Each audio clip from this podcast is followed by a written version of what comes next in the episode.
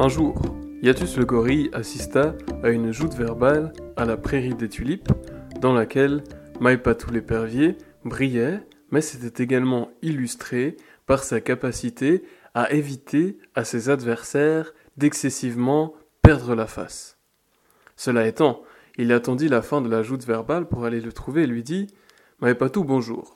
J'ai constaté lors de la joute verbale d'aujourd'hui que vous avez une grande aptitude à éviter aux autres animaux de perdre la face.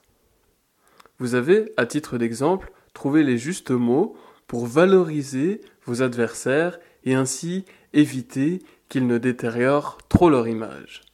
À cet effet, je trouve que vous êtes gentil et j'aimerais comprendre d'où vous vient cette gentillesse.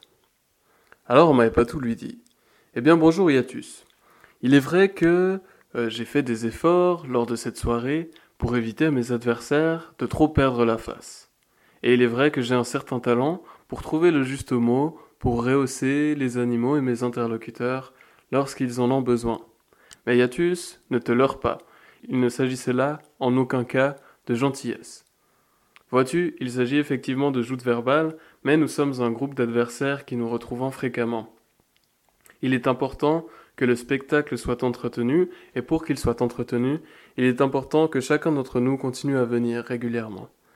Il ne faut donc pas que aucun d'entre nous ne soit excessivement dégradé à l'issue de ces soirées.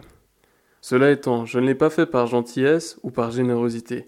Il s'agissait là simplement de conservation de mes propres intérêts. On pourrait même parler de diplomatie dans ce cas-ci.